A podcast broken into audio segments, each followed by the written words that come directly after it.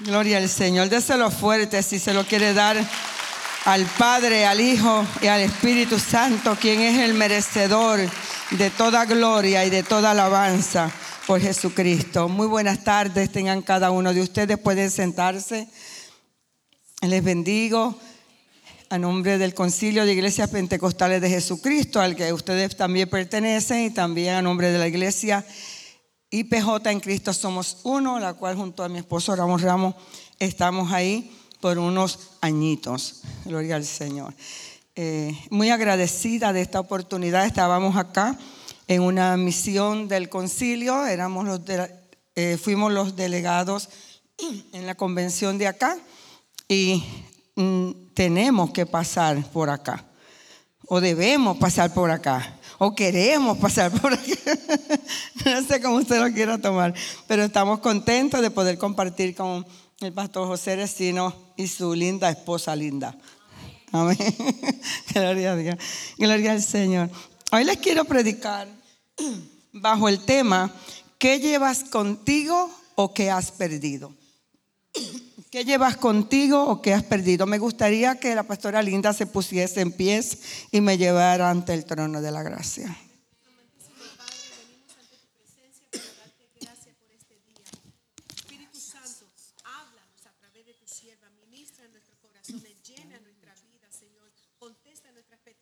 Nombre de Jesús. Gloria a Dios. Aleluya. Muchas gracias, Jesús. Muchas gracias, Señor. Aleluya. En el nombre de Jesús. Te adoramos por Jesús. Muchas gracias. Gloria al Señor. Les bendigo. Contenta de volver a estar por acá. En la mañana alguien me dijo, wow, tanto tiempo, pastora, que no pasaba. Gloria al Señor. Pero aquí estamos para gozarnos en el Señor.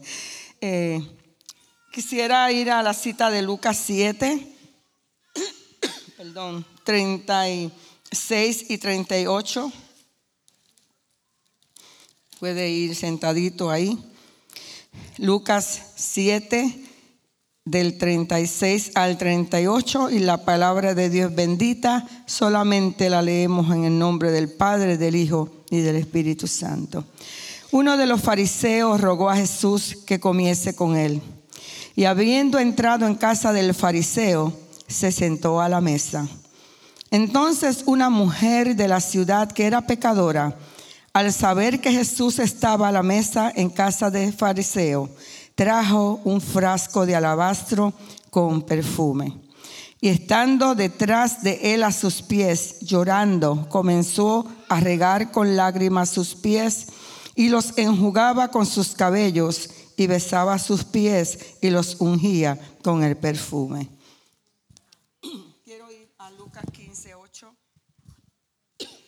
Bendito Jesús. Lucas 15, 8 lee. ¿O qué mujer que tiene diez dracmas se pierde una dracma, no enciende la lámpara y barre la casa y busca con diligencia hasta encontrarla? No sé si la homilética permite que se unan estos textos que yo quiero unir en este día, pero he sido obediente a lo que el Señor ha ministrado a mi corazón desde el día que Pastor José Recino me dijo, si vas a estar allá, eh, vas a estar predicando en nuestra iglesia. Y me preparé con esta palabra y esto es lo que voy a traer en el nombre poderoso de Jesús. Como el tema, ¿qué llevas contigo o qué has perdido? Esta cita bíblica que nosotros hemos leído acá trata de Jesús en el hogar de Simón el fariseo y de la mujer pecadora que llegó sin invitación.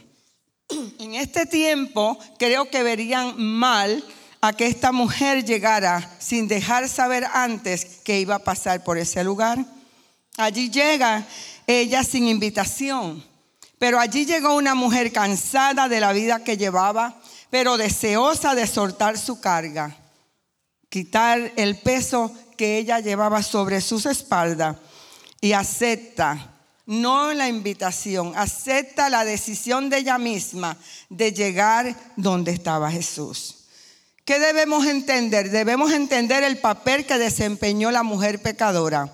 Dejó atrás el pasado y se movió hacia lo que tenía frente a ella. ¿Qué era lo que tenía? Llegar donde sabía que no iba a ser rechazada. Llegar al lugar donde podía adorar a Jesús. Uno de los fariseos rogó a Jesús que comiese con él y dice que habiendo entrado en casa del fariseo se sentó a la mesa.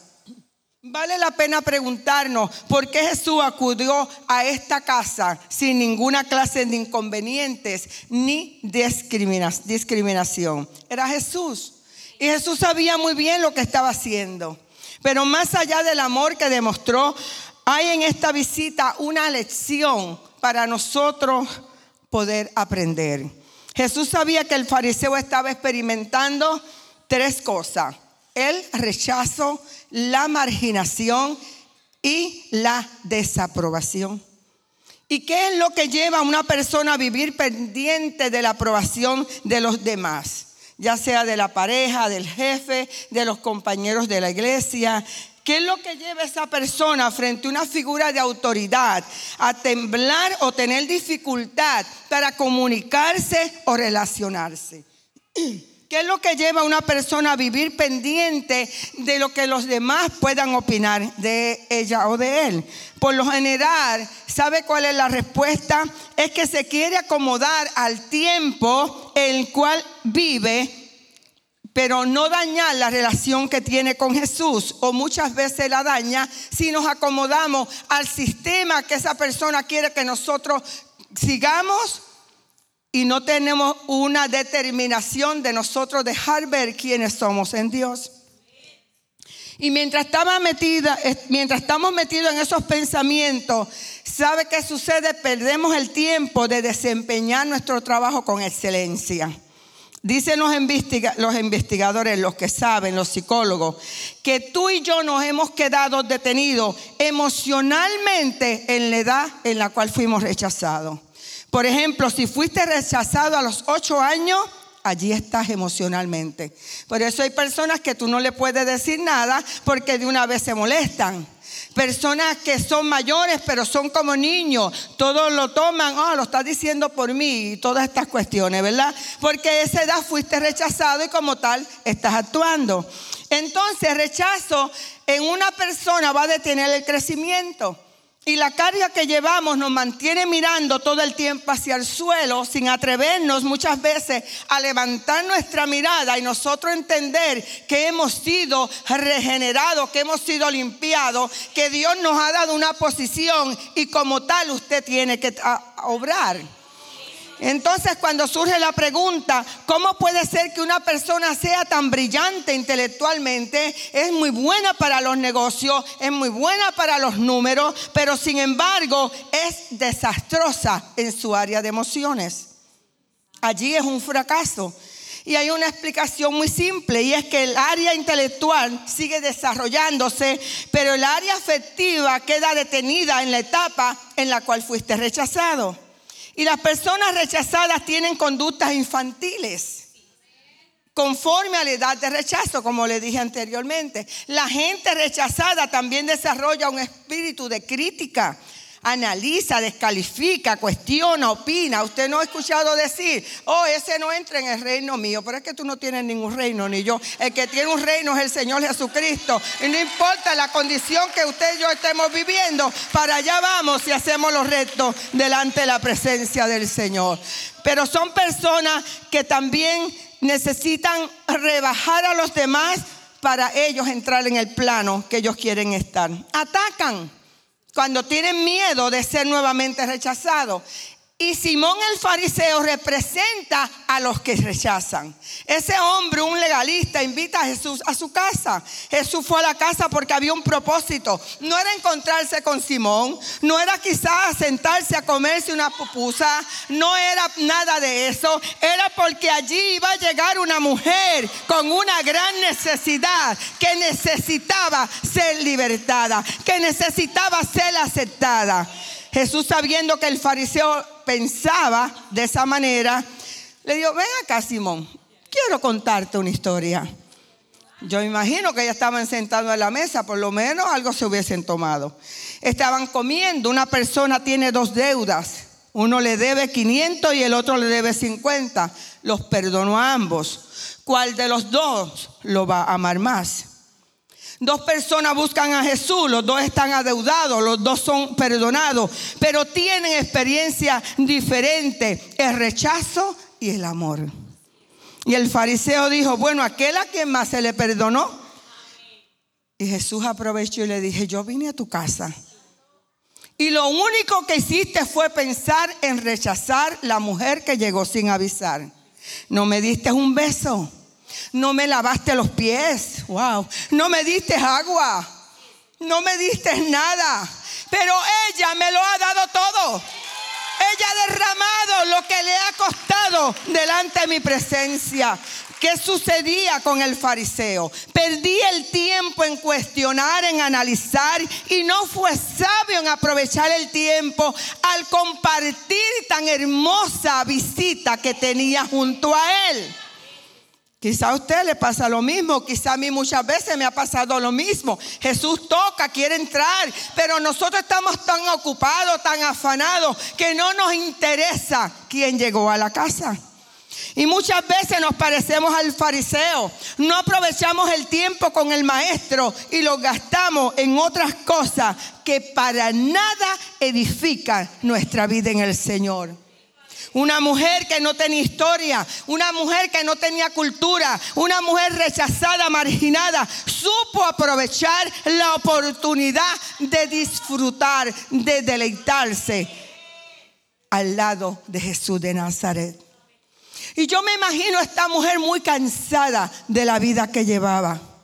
Y ella necesitaba llegar a un lugar donde no fuera marginada, rechazada y donde pudiese descansar.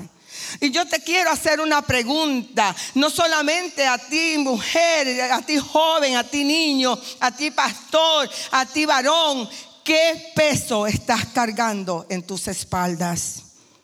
Estás paralizado por ese peso que lleva, pero muchas veces no lo quieres soltar. Lamentablemente, nosotros como pastores, y los pastores también sé que han vivido más experiencia con nosotros de esta índole, usted le puede ministrar, usted le puede decir, usted le puede, wow, amanecerse con esa persona hablándole y al final es como que usted echó todo en un saco roto. Ellos van a hacer lo que ellos quieran. Que deseo que entendamos, que perdemos el tiempo, mis amados. Comenzamos a pensar que el pasado no solo es nuestro sitio, sino, amado, que nos quedamos quedar allí. Ya pasó, no te sigas lamentando por lo que ya pasó. Ya pasó, no puedes hacer nada con ello, pero con lo que está delante puedes lograr mucho. El fariseo no disfrutaba de la presencia de Jesús en su casa. Más bien estaba preocupado que Jesús se diese cuenta quién realmente era aquella mujer. Pero no sabía Jesús quién era ella. Claro que lo sabía. Pero era la mujer que se atrevió a romper el frasco de perfume. Este no es así de caro como aquel, pero a lo menos. Y yo te hago una pregunta, ¿nos atrevemos a llegar delante de la presencia del Señor y poner el perfume que más nos gusta y derramarlo delante del Señor? ¿Te atreves a romper con tu pasado? No quiero recordar todo lo que me dañó emocionalmente. Eso es lo que te debes meter en la cabeza. Tú tienes que decir, hoy yo decido disfrutar a Jesús. Hoy comenzaré a vivir en un tiempo presente porque quiero un mejor futuro para mí, para los míos. Y lo haré porque sabes que ya estoy cansada. Hoy acepto la invitación y aun si no me la hacen, yo voy a llegar. La cruz me lleva a entender que yo estoy aprobada por Dios y que tú estás aprobado por Dios. Y que no necesitamos, amado, la aprobación de nadie. Si Dios te separó, si Dios te escogió, si Dios te limpió, no importa la miseria de vida que tú llevaras, no importa, escuche bien, usted es acepto en el amado. La cruz me enseña que yo estoy bendecida, que yo estoy redimida, que yo estoy salva, que yo estoy justificada, que yo estoy perdonada, que yo estoy libre porque Cristo en la cruz me hizo libre.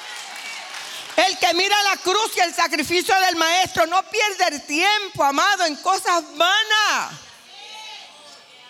Dios mío, ¿cómo perdemos el tiempo en el Señor? Pero después queremos que Dios haga tantas cosas. Creo que es un poquito imposible. Cuando Él muchas veces está esperando que te acerques a Él. No solamente Jesús nos libró de, de lo malo y Él es nuestro dueño, sino que estamos justificados en Él, capacitados para cumplir todo lo que Dios ponga en nuestro corazón. Y hay otra pregunta, ¿de dónde sacó el frasco la mujer, esta mujer? ¿Qué no, qué, a Jesús no le interesaba eso? Jesús, usted no lee en ninguna parte que dice, oye, ven acá, siéntate aquí. ¿De dónde tú sacaste ese dinero? Porque podían pensar que eran de las cosas que ella hacía, supuestamente, como dicen por ahí que ella era.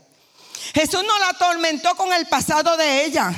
No le preguntó por qué ¿de dónde tú vienes con ese perfume tan costoso? Él recibió el perfume. Porque en Dios se redimen todas las cosas. Aún lo que fue malo, Dios lo puede cambiar en bendición. Tenemos que proponernos determinar la atmósfera donde nosotros estemos. Ella entró, mis amados, y rompió el frasco. No lo abrió, lo rompió. Y la casa se llenó del perfume. Simón empezó a criticarla, pero a ella no le importó. Porque sabe, el Simón que te está juzgando no determina tu atmósfera. El Simón que te, que, te molesta no determina quién tú eres en Dios. A menos que tú le dejes autoridad. La mujer que rompió el frasco de sus emociones lo entendió. Yo creo para mí que ella no solamente rompió el frasco de perfume, lo tiró y lo rompió. Ella se estaba rompiendo en pedacitos. Hoy yo termino esta vida de miseria. Hoy no camino en la posición en que caminaba. Hoy soy completamente una nueva criatura y voy a ser libre. En Dios le voy a adorar con toda mi fuerza. No importa la vida de cuadrito que te hagan tus compañeros de trabajo. Ellos no determinan tu atmósfera, la determinas tú. En la posición de lo que tú has creído. A esta mujer, usted sabe algo, en ninguna iglesia le hubiesen dado un ministerio. La tuvieran postergada, escondida, marginada. No, tú no puedes. Cuando la gente se entere que en Faro de Luz está María Magdalena, ay, ay, ay. No van a querer llegar. Pero aquí podemos llegar, aquí, aquí, a cualquier iglesia, al lugar donde sea. Nadie le daría el púlpito, pero Jesús le dio su vida entera, permitió que ella se derramara a sus pies. Ella se paró frente a la cruz. Tú y yo tenemos que pararnos frente a la cruz. ¿Por qué? Porque en la cruz está la victoria. En la cruz está la bendición. En la cruz se sueltan las cargas. Esta mujer no solo estuvo en la cruz, estuvo en la tumba vacía. Y fue la primera en enterarse que la tumba estaba vacía, que allí no estaba Jesús. Porque el que sabe pararse en la cruz recibe la aprobación del Padre. Saber estar en la tumba, saber pararse ante Jesús amado, es entenderlo todo es con romper con los parámetros que dice la psicología, la sociología o todas estas cosas. En Jesús somos completamente aprobados y podemos cambiar nuestras conductas. Cuando Jehová Dios vio la tierra, la vio desordenada y vacía. Él no podía hacer las cosas sin antes poner un orden y comenzó a ordenarlo. Y sabe que mucho tiempo nosotros perdemos y posponemos lo espiritual. Yo sé que tengo que orar, yo sé que tengo que leer la escritura, pero tengo que mirar quién me está escribiendo por WhatsApp. Pero el Señor, yo voy ahorita, tengo que ver el último post que pusieron, porque me quiero enterar de todo lo que está pasando. Y vamos poniendo a un lado lo que es prioridad. Y nos perdemos tantas y tantas bendiciones. Y haciendo este mensaje llegó a mi mente que no sé si puedo encajarlo pastorecino, pero yo lo metí ahí. Y es la vida de Elías y Eliseo. Porque yo empecé a ver la vida de Eliseo y yo dije, qué cansado estaba este hombre. Hace tantas cosas y ante una mujer se vuelve un cobarde. Se puso a nivel de la edad quizá que fue rechazado. Y le llegó el miedo, el cansancio y comienza a huir. Pero Elías me hizo pensar en Eliseo. Y llegó a mi mente cuando Eliseo le dice, yo quiero una doble porción del espíritu profético que tú tienes. ¿Qué sucede con Elías? Usted sabe la historia, no quiero eh, quedarme ahí. Va y le echa el manto a Eliseo. Este dejó de trabajar y le pide a Elías, déjame despedirme de mis padres. Pero yo lo encontré bien interesante que Eliseo quería dejar su vida pasada donde pertenecía en el pasado. Concluida y se despide con un buen asado. Hicieron tremenda fiesta. Eso es dejar todo lo que tenemos y depositarlo en Dios. Y se va tras Elías. Le pide la doble porción del espíritu profético. Pero Elías dice, si me ves ir, te será concedido. Wow, y esto me rompió pastores por dentro. Porque yo dije, wow, ahora Elías quiere que Eliseo esté para todos sitios. Porque si el, deseo del corazón de Eliseo si iba a ser una realidad, solo si lo veía ir. Eso dice la palabra, si me vieras ir. Wow. Entonces tienes que prestar atención. Tienes que prestarle atención al Señor. Tenemos que prestar atención a lo que nos ministre, nos dice Dios. Pero recuerdan cuando Elías le dice, Eliseo, quédate aquí. Y comienza a decir a todos los lugares donde tiene que ir.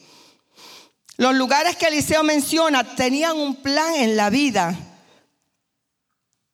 De Elías menciona en la vida de Eliseo, pero en la vida nuestra como creyentes en Cristo también. ¿Por qué? Porque eran cuatro lugares cuatro estaciones donde tendría que ir porque eso dependería la atención que prestaría en el llamado y lo que él quería hacer. Era la prueba de atención. ¿Cuántos prestan atención a las que suceden en el servicio? No lo digo, no lo digo. O vas al baño 20 mil veces. Eso es una exageración, pero. O te distraen en otra cosa porque no prestamos atención. No le ha sucedido, en mi iglesia ha sucedido, pastor, ¿y qué vamos a hacer el martes? Yo más que le hago, ¿qué? Yo no lo puedo entender. No, no lo anunciaron, lo anunciamos, tú estabas dormido o estabas distraído. No, pastora, no, tú no estabas porque estabas en el culto, pero nosotros dimos los anuncios. Y me tienes que preguntar, no lo puedo entender. No prestamos atención. Era como ir al Eliseo decir, si no te, de mí tú no te vas a salvar, yo te voy a seguir.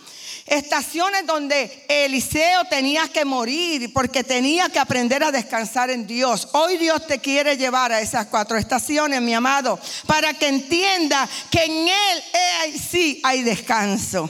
Eliseo, quédate aquí que yo voy para Gilgal. La carne tiene que morir. Eso significaba llegar a Gilgal.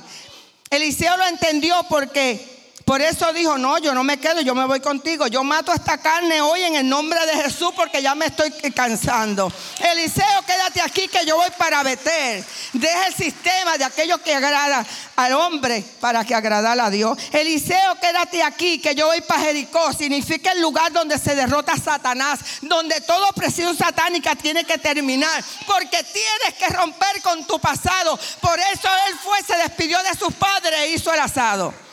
Eliseo, quédate aquí que yo voy para Jordán. Allí te mueres. Porque allí resucitas a una nueva vida en Cristo. Porque allí es donde se bautizaban, ¿verdad? Pues allí muere la carne. Para recibir la doble porción del don profético, Eliseo, tuvo que seguir a Elías a las cuatro estaciones a los cuatro lugares, aunque Eliseo no quisiera. La atención del profeta Eliseo estaba sobre Elías. Y allí él lo entendió. Y allí él comenzó a ser obediente. Así que es necesario que comiences a moverte con autoridad. Comienza a usar los talentos y todo lo que Dios te ha dado. Presta atención cuando el Espíritu de Dios se derrama sobre la iglesia y éntrate en ese lugar para que puedas recibir. Tenemos que organizar nuestro tiempo dando prioridad a nuestra vida con Cristo. El exterior va a comenzar gradualmente a cambiar, téngalo por seguro. Cuando soltamos, amado, la carga que vamos sobre nuestras espaldas, pero la depositamos en Dios, amado, entenderemos que hemos llegado al lugar correcto como entendió esta mujer. Nuestra prioridad es siempre buscar a Dios. Si nuestra vida espiritual está bien, mi amado, todo lo demás estará en orden o todo se pondrá en orden. Téngalo por seguro que será así. Nuestra prioridad es Cristo. O debe ser Cristo. Y prioridad significa aquello que le damos cierto grado de importancia. Nuestra vieja manera de vivir tiene que salir de nosotros. Nosotros no podemos seguir pensando en lo que nosotros fuimos cuando hemos dado tantos años a un servicio para el Señor. Pero muchas veces estamos tan cargados sobre un peso, con un sobrepeso tremendo en nuestra espalda porque me hicieron esto y me hicieron aquello. Esto lo deben hacer así, lo deben hacer de esta manera y perdemos en tiempo en cosas que realmente no tienen importancia. Alguien citó estas palabras, no son mías, pero me encantaron. Y yo no soy lo que podría ser. Yo no soy lo que debería ser. Yo no soy lo que quiero ser. Yo no soy lo que espero ser. Pero gracias a Dios que no soy lo que fui. Y puedo decir como el apóstol Pablo, por la gracia de Dios soy lo que soy. Creo que esta mujer se atrevió a romper el frasco y diría estas palabras. Y cuando permitimos que las preocupaciones, amados, y los ajetreos del, del, día invadan nuestro ser, no vamos a poder percibir cuando el Espíritu de Dios comienza a hablarte, comienza a ministrarte. Es ahí cuando comenzamos a sentir el peso. Hoy Dios te quiere dar otra oportunidad. Llega, aunque no te hayan invitado. Llegue. Hoy el Espíritu Santo quiere darte sanidad interior y librarte de la carga. Usted tiene la respuesta. ¿Qué llevas contigo? ¿Un dolor, una pena, un pecado que te atormenta, que todavía no te atreves a pasar y confesar? ¿Qué llevas contigo? Porque dice la palabra que Él da descanso al alma afligida. Pero hemos almacenado tanto en nuestras vidas, en nuestras vidas, amado, que no podemos salir de la situación que estamos, en la que estamos metidos. Y comenzamos a perder el tiempo. Y esta mujer me hace pensar en la porción que leí en el capítulo 15, la mujer que perdió el dracma. Tenía 10, perdió uno. ¿Cuántos les quedaban? Nueve. ¿Y por qué estaba preocupada por uno? Porque usted se tiene que remontar a la historia del antiguo, de verdad, de antiguo Israel, y qué era el propósito de esa dracma. Era muy importante, era el dote de la mujer. Se dice que tenía una diadema y si perdía eso, y si la mujer hacía todo bien, eso era tu fortuna, pero si le eras infiel a tu marido, el marido te las podía quitar todita. Ella estaba bien preocupada por una. Y comienza desesperada a buscar una escoba y a comenzar a barrer. A sacar de la vida de lo que estorbe. Porque cuando estamos en un desorden podemos tener las cosas frente a nuestras narices, pero no nos damos cuenta que están ahí. No lo vemos. No lo vemos y nos turbamos y estamos desesperados. ¿Cuántas veces usted ha buscado algo y hacemos un desorden? Porque lo que está buscando no lo puedes encontrar. Y esa mujer perdió un dragma, se angustia, se cansó de buscar. La mujer busca diligentemente su moneda perdida porque el esposo va a llegar y era necesario que ella tuviera las 10, no nueve. Le faltaba una y aunque quizás estaba muy cansada, se preocupó por comenzar a buscarla. Dice la palabra que ella enciende la luz, la lámpara, y comienza a barrer. Quita todo lo que pueda impedir la búsqueda. Comencemos, comencemos hermanos a barrer. Comencemos a sacar de nuestras vidas todas aquellas cosas que impiden que tú no puedas ver la moneda que quizás tiene frente a ti. La mujer de la drama perdida, aunque solo ha perdido un drama, no cesa. Pone todo su empeño, su fuerza para encontrarla. Y yo analizaba, tenemos que buscar muy dentro de nosotros qué nos está ahogando, qué nos está cansando. ¿Por qué ya te aburre el servicio?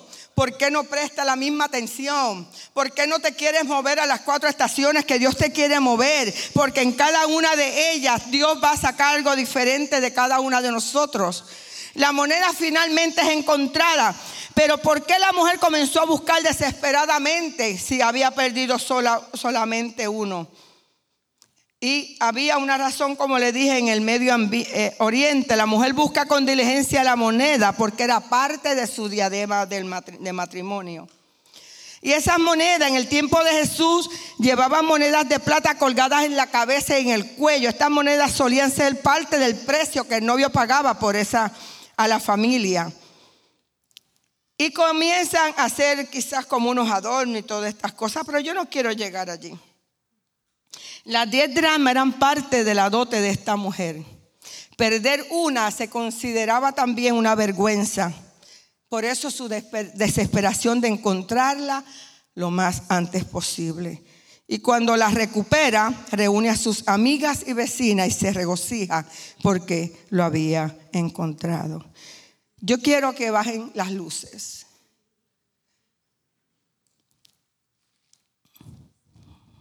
Gloria a Jesús. Y yo quiero que todos cierren sus ojos. Bajen un poquito las luces. Y yo quiero que todos cierren sus ojos. Todos. Yo no puedo cerrar porque me puedo caer. Pero usted cierre sus ojos. Cierre sus ojos. Cierre sus ojos.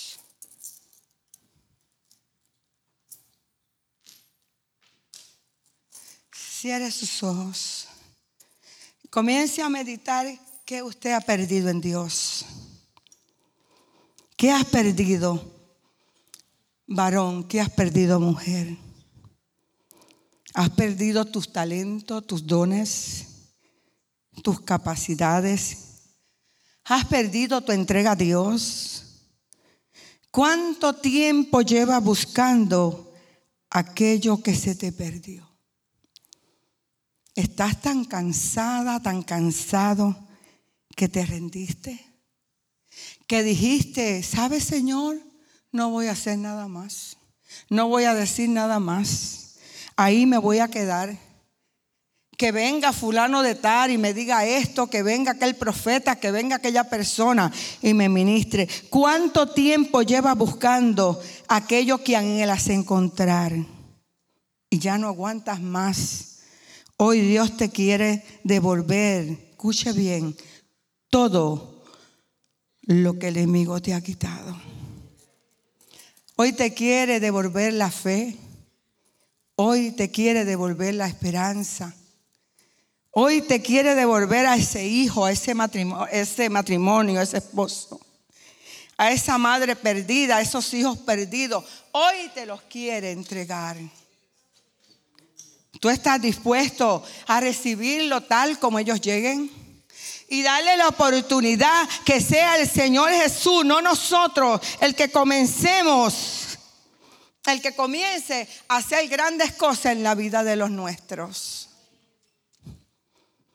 ¿Qué tú quieres recuperar? Analiza eso. Analiza eso.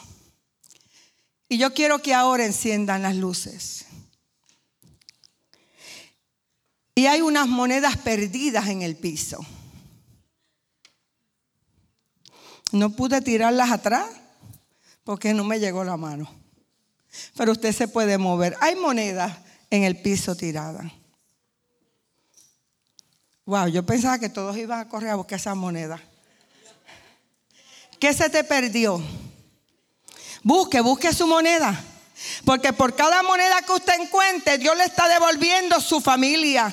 Por cada moneda que usted pueda encontrar, Dios le está devolviendo la felicidad. Por cada moneda que usted va a encontrar, Dios le está devolviendo quitó y tú dejaste que te lo arrebataran y no hiciste nada por tratar de conseguirlo. Comienza, sal de tu asiento y comienza a buscar el drama que tienes perdido porque es bien importante.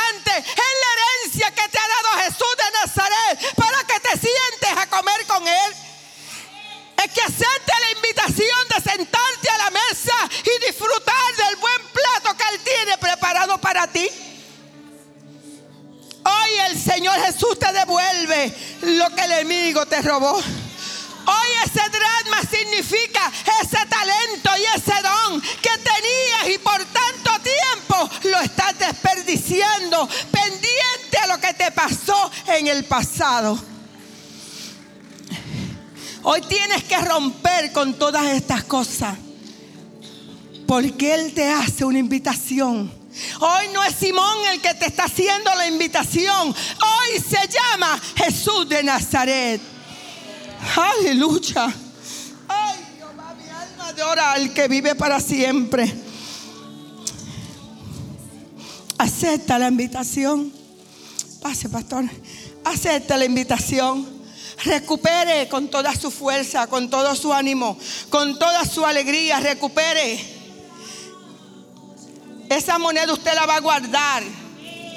Y cada vez que usted crea que el enemigo le destruyó y le robó algo, usted va a decir, no, me recuerdo que un día en un culto de oración, en un culto en la iglesia Faro de Luz, el Señor me devolvió mi drama que estaba perdida. Dios te bendiga.